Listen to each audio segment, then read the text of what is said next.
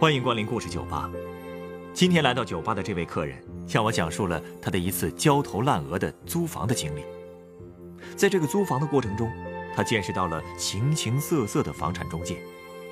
他们都是怎么帮助这位客人找房子的呢？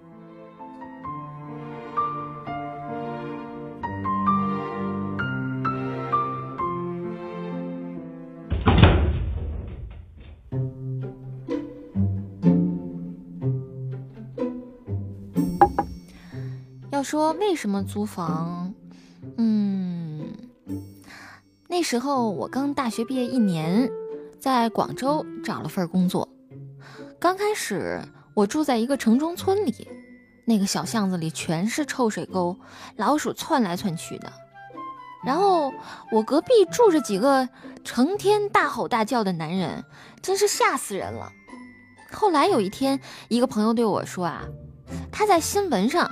看到有一个城中村的独居女生被割喉了啊，吓得我呀，立刻就下了决心，必须要搬走。对，这种地方确实不安全，所以你就去找了中介。嗯，我先是在一个租房论坛上发了求租的帖子，后来一个澳大利亚的姑娘联系上了我，她叫布兰妮，因为她男朋友在广州读书。他呢也就跟过来，在广州找了个工作，也想和人一起租房，因为需求差不多，我也懂英语，我们俩就搭伴儿了。嗯，我先是联系了一个中介，也第一次见识到了一个菜鸟中介的服务水平。菜鸟中介？哎呀，是啊，特别的菜。那天我正上班，那个中介呢约我晚上七点半去看一套房子，我就打算。自己先去看看。那天晚上，我一看到那个中介小哥，就觉得他有点不靠谱。怎么说呢？就说他那身西装吧，一点儿都不合身。我们去看房之前，他跟他们经理说话的时候也是怯生生的，也不知道说了什么。经理还瞪了他一眼。哟，看来是个新手。是啊，嗨，新手就新手吧，房子靠谱就行呗。走之前，我问他要走多久，他说就几分钟。这一路上我就跟他闲聊，我发现吧，他说话特别拘谨，走起路来都很僵硬。我就问他是不是实习生啊？果然他还没毕业呢，就是过来实习的。唉，实习生果然是实习生啊，太不靠谱。说是走几分钟的路，结果走了十几分钟才到。走到小区门口，保安就吼了他一声，他赶紧跑过去，小声解释，说自己是看房的，还举了一下工作牌儿但保安还是没好气，冲他吼：“看房不知道要登记吗？啊，直接往里冲干什么？你们这些中介越来越嚣张了，万一里面丢了东西怎么办？”哎呀，这一通狠话喷出来之后，我就看那个小中介满脸通红，不停的说对不起，真是个孩子啊，哎。不过现在小区保安都这样，看房子的人太多了，对他们管理人员来说，万一出了什么问题，确实要担责任的。所以啊，气都往中介身上撒了。哎，说起来，那房子怎么样啊？哎呀，别提房子了。我进去一看，有个老太太正在看电视，啊，旁边还坐着一个中年妇女。他们俩把我引进一间很小的屋子，里面全是土。他们说，另外一间租给了一个中年男人，房租两千块。我一听就知道不对，因为这跟中午那个中介跟我说的完全不一样啊。他中午是怎么跟你说的？他跟我说的是两室一厅，只要三千五，合租的是个女孩。我出门就问他怎么回事啊？嘿，他还跟我一脸无辜，说那套被租走了，所以经理就让他带我来看这套房。哈，这招呼都不打。就偷梁换柱了，可不嘛！哎呀，我当时真是气坏了，但是又不想对他发火，毕竟你想，一个实习生嘛，不听老板的，他还能听谁的呀？哎呀，所以这一路上我就自己生闷气，也不搭理他了。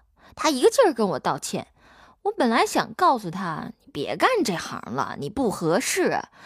可是我又一想，哎，我有什么资格评论别人呢？我自己的生活也是一团乱麻呀。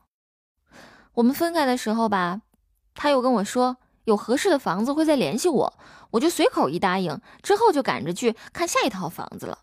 还有一套，不是找的同一个中介呀？嗯，布兰妮那边自己也在找中介。我们俩约的是八点半，我跟他去看另外一套。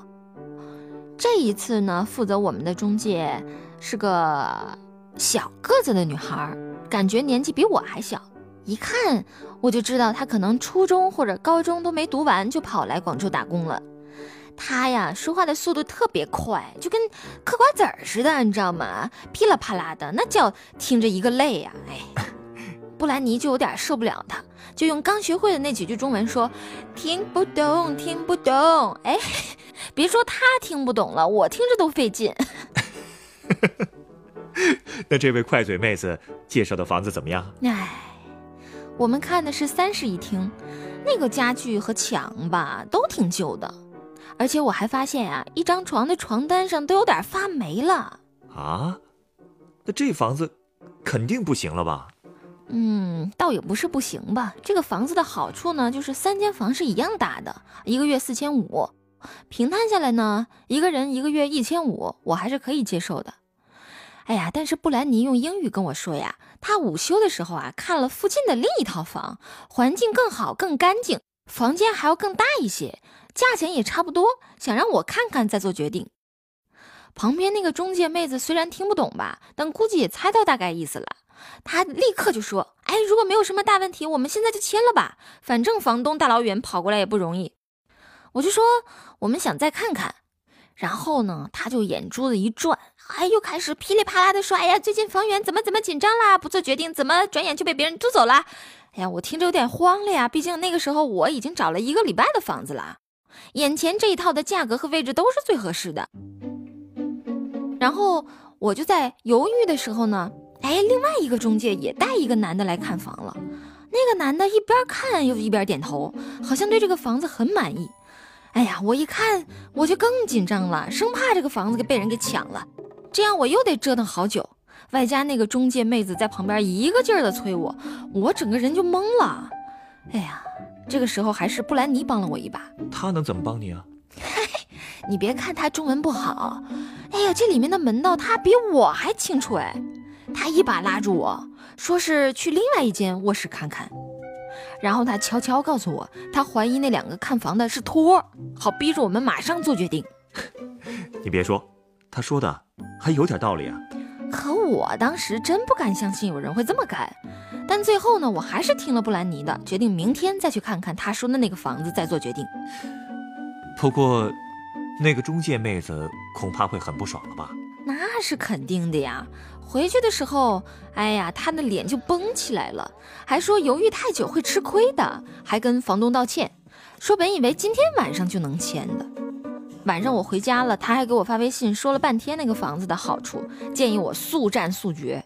哼，真是个老油条啊，很会给你施压嘛。是啊，我被他的这些话真的是，哎呀，闹腾的一晚上都没睡好。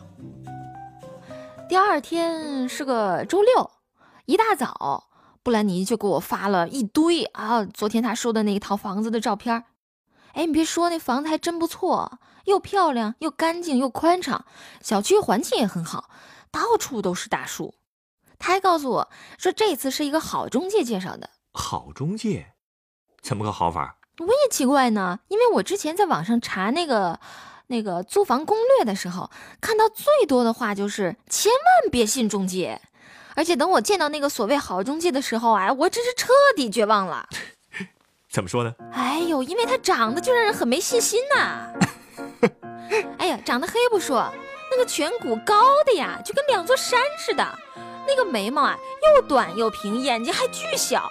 哎呦，给人一种那贼眉鼠眼的感觉。而且他那个眼角还有点下垂，看着还有点可怜。你看他那整个脸吧，就感觉是一个进入社会很多年的人了，至少也得三十五左右了吧。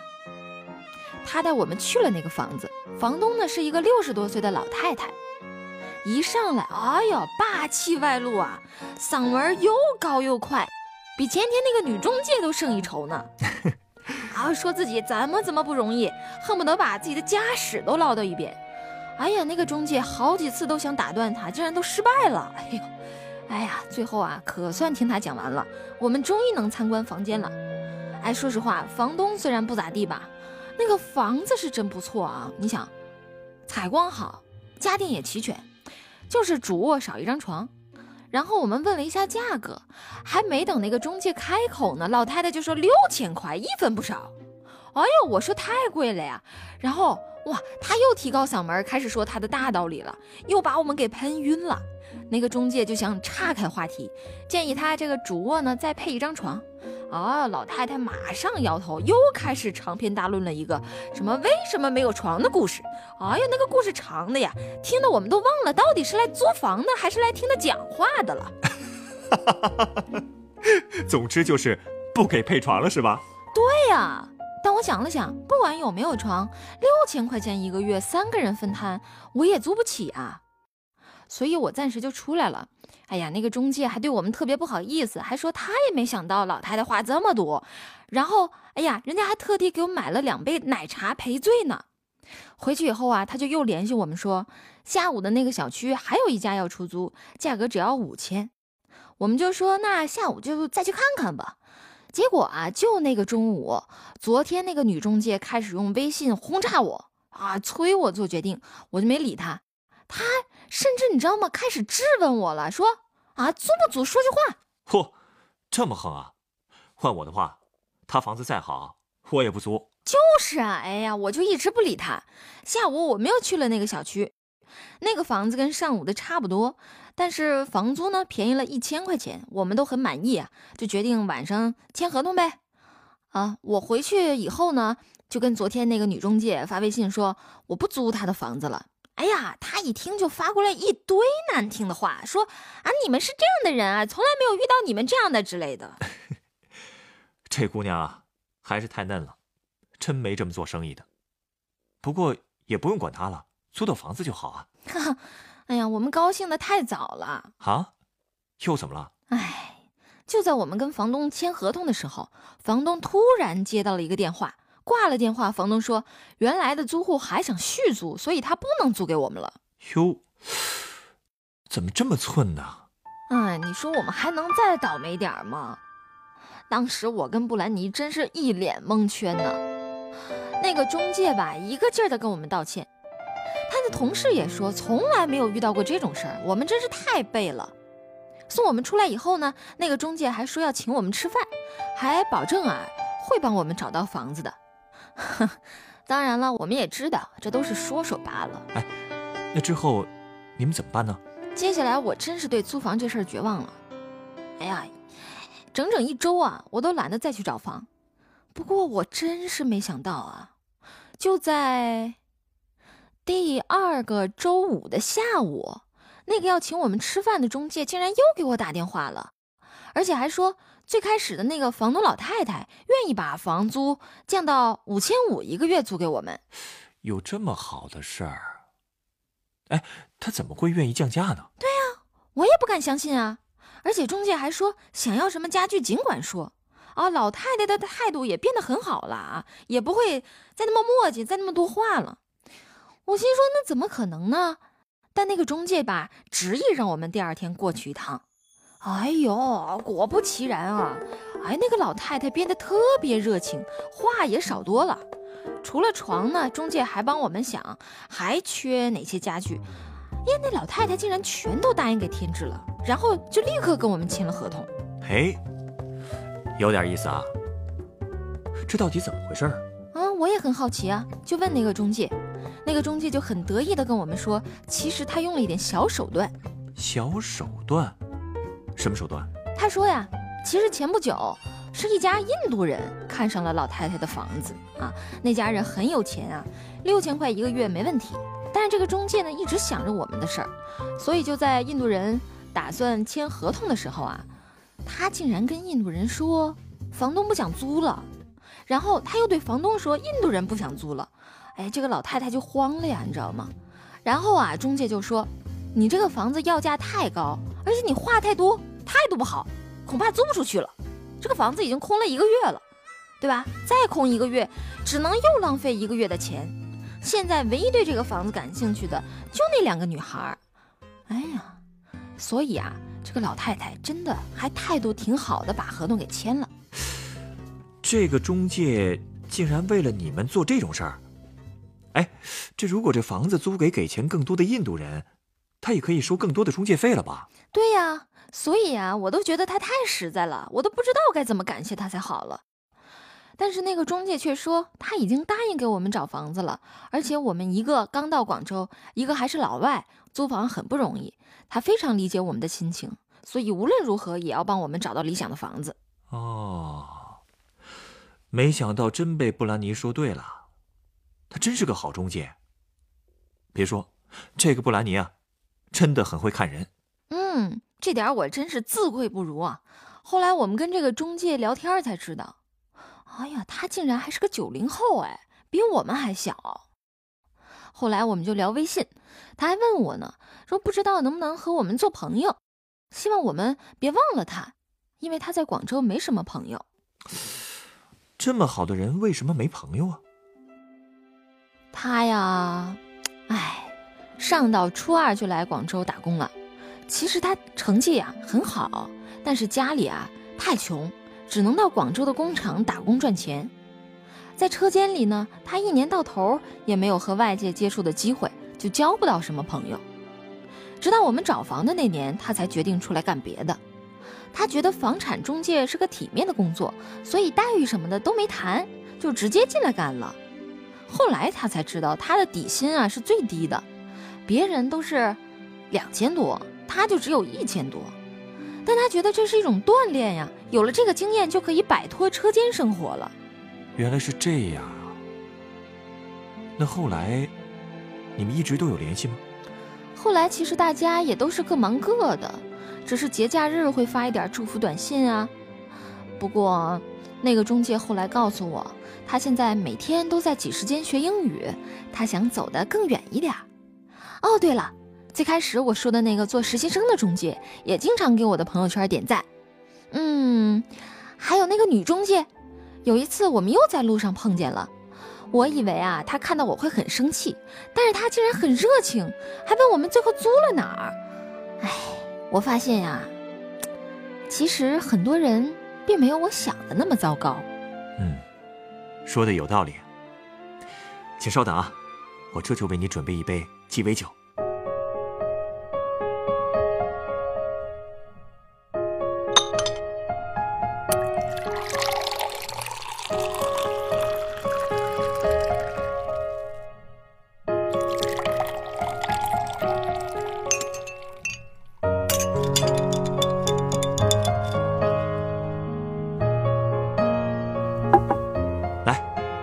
是你的鸡尾酒，它是由黑麦威士忌、甘味美思、苦味利口酒、樱桃利口酒调成的布鲁克林。嗯，布鲁克林是纽约的那个区？没错，布鲁克林区是纽约人口最多的一个区，而且啊，它也以移民熔炉著称。这里呢，云集了来自世界各地的人们，他们大多是一些普通人，都在努力靠自己的劳动在纽约立足。你故事中的这些人啊。让我想到了这些在布鲁克林打拼的人，他们其实有着共同的特点，不是本地人，但都在努力的想在这个城市扎根，包括你也是。或许生活的压力会让你们迷茫、烦躁、备受打击，但实际上，你们并没有改变自己的本心。本心，就是希望能用真诚的心善待别人，就算那个女中介服务态度不好。就算实习生错误百出，但是回到自然的生活中时，他们依然有着年轻人的热情和坦诚。另外啊，就更不用提那个帮你们找到房子的好中介了。好好守住这颗坦诚的心，继续为自己的梦想努力。我相信，你们都会在这个城市中找到自己的归属的。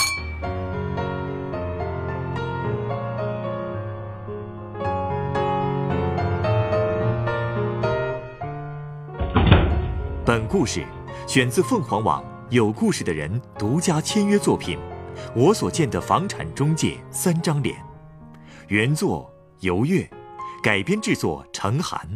演播楚寒、晨光，录音师严乔峰。人人都有故事，欢迎搜索微信公众号“有故事的人”，写出你的故事，分享别人的故事。下一个夜晚，欢迎继续来到故事酒吧，倾听人生故事。收听最新节目，请关注北京故事广播，工作日每晚九点播出的《故事酒吧》的一千零一夜。